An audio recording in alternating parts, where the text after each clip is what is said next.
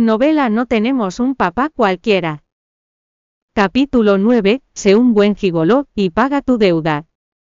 ¿Cuánto crees que puedo ganar en una noche? El hombre hizo girar con ligereza su vaso, y le lanzó una mirada divertida, y si nadie pide mi servicio.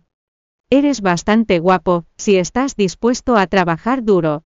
Podrías acabar siendo el mejor acompañante de encanto nocturno, Adriana escudriñó su figura con cuidado antes de que su mirada se posara en su ingle. He oído que los acompañantes normales cobran de 4 a 5 mil por cada ronda de servicio, y de 8 a 10 mil por el servicio nocturno, tú puedes ganar al menos 10 mil por noche. ¿Verdad? Entonces solo tengo que darte 5 mil cada noche. La sonrisa del hombre se intensificó, eres fácil de satisfacer, ¿eh? Claro que no replicó Adriana de manera apresurada, quiero decir al menos 5.000 al menos 5.000 cada noche para compensar el error que cometiste esa noche, tienes que trabajar duro para compensarme entendido. El dinero no es un problema, dijo el hombre sin darle importancia, curioso. Preguntó, pero ¿cómo fue que me reconociste? Por el tatuaje de la cabeza de lobo que tienes en la cintura, no equivoco, Adriana temió que lo negara. Así que no sabes cómo soy en realidad la mirada del hombre era penetrante. Da contestó Adriana con exasperación, estaba tan borracha esa noche que ni siquiera supe cómo eras. El hombre dio un sorbo a su vino, y sonrió sin decir nada.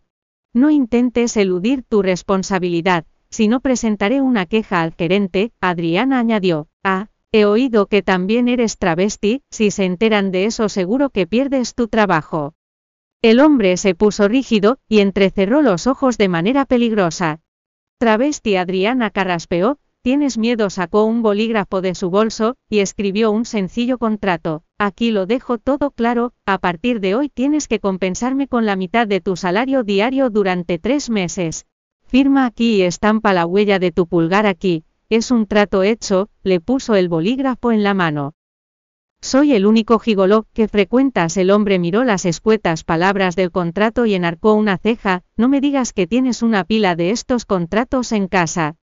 ¿Estás loco? ¿Crees que estoy tan urgida a acostarme contigo? Fue un accidente, has sido el único hombre con el que me he acostado, soltó Adriana con rabia.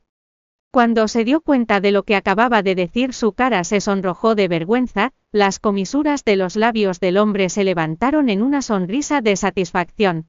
Firmó el contrato sin decir nada, pero su firma era un garabato ilegible al final de la página. Adriana pensó que eso no era suficiente, y le acercó la palma de la mano, le mordió el pulgar con fuerza, cuando salió una gota de sangre ella estampó su dedo en el contrato de inmediato. Ja ahora el contrato era válido, y Adriana estaba contenta, ya no habrá vuelta atrás en tus palabras, muy bien dame tu sueldo de hoy. Todavía no he empezado a trabajar por esta noche, la abrazó y le rodeó la cintura con el brazo, pasando sus labios por la mejilla de ella le dijo, ¿por qué no eres mi primera clienta de hoy? Te haré un descuento del 50%. Ni se te ocurra Adriana se zafó de su abrazo, y lo apartó de un empujón, aléjate de mí, a partir de ahora tu trabajo, es esforzarte y pagar tu deuda. ¿Estás tan dispuesta a hacerme vender mi cuerpo? inquirió el hombre mirándola fijo a los ojos.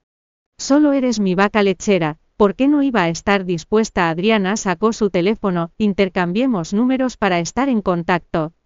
El hombre tomó el teléfono de Adriana, e introdujo su número, estaba a punto de guardar su nombre cuando Adriana se lo arrebató guardando su nombre como gigoló deudor. Al ver eso sus cejas se juntaron con desagrado. Bienvenido a descargar la aplicación Novelando para leer novela no tenemos un papá cualquiera en línea y obtener las últimas actualizaciones.